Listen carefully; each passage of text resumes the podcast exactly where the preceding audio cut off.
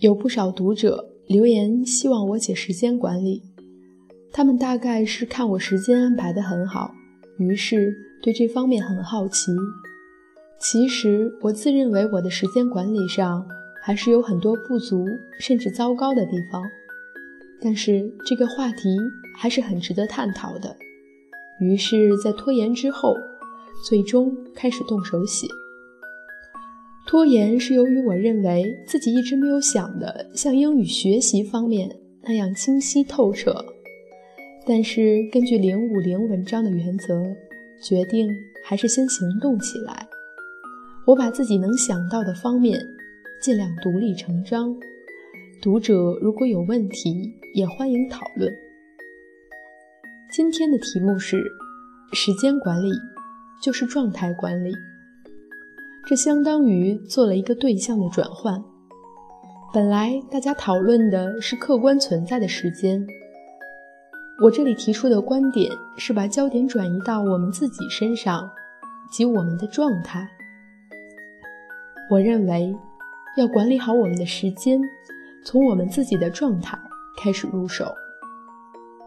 时间是流逝的、单向的、向前的、不可逆的，这是一个相对客观的存在。状态，我将其定义为我们内心的状态，包括身体、情绪、精神上所呈现的情况。这通常是由于我们的环境接收到的信息，或者他人对我们的作用后产生的结果。我们的状态也即是一系列外界输入后的反应，这是一个主观的世界。英文里也有 “state” 一词对应我们所说的状态。如果你看竞技类比赛，就会有解说员说：“今天某某状态不佳”，说的就是这个含义。我们想要好的表现，通常也需要一个稳定的状态。我在一二四和一二七文章里也讨论过这一点。那为什么说时间管理更多的是状态管理呢？我们谈论时间管理，目的无非是想更好的利用时间，在同样的时间下做更多的事情，或者做同样的事情能节省更多的时间。这里隐藏的一个情况就是。我们在给自己安排事情的时候，往往做不完，时间不够，所以我们才会想做时间管理。比如，你想考高分，当你有一整个周日，你打算上午看法语和英翻中，下午看政治和中英，晚上练习一个释义。但是你在做法语的时候，错了很多的题目。于是你很忧伤，为什么自己这么渣？这种情绪弥漫开来，你便不想复习了。然后原定两小时的计划拖成了四小时。于是要么下午的政治复习被占用，要么英翻中没有复习。这就是计划无法如期执行的现状。当然。这个问题有制定计划方面的问题，但是今天的观点是状态管理。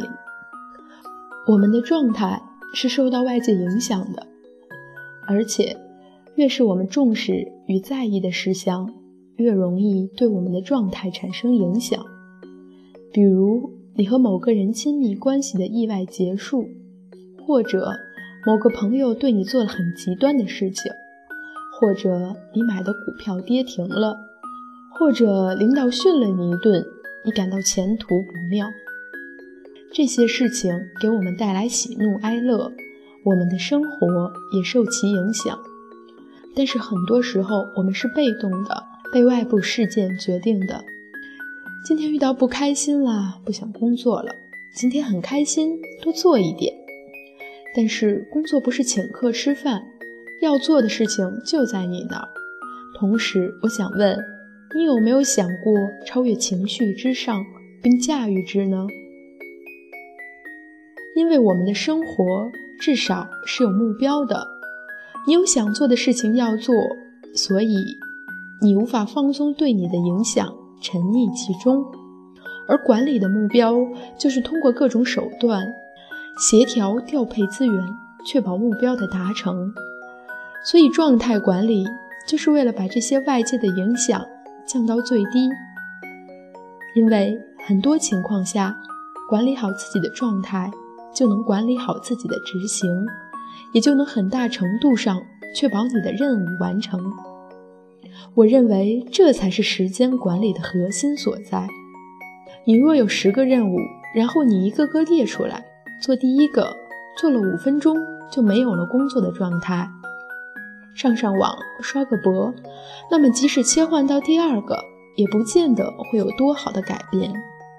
而但凡我们能意识到状态管理的问题，我们在后续的效率提升中也会有新的局面打开。那么，一个好的状态应该是什么样子的呢？我后续再写。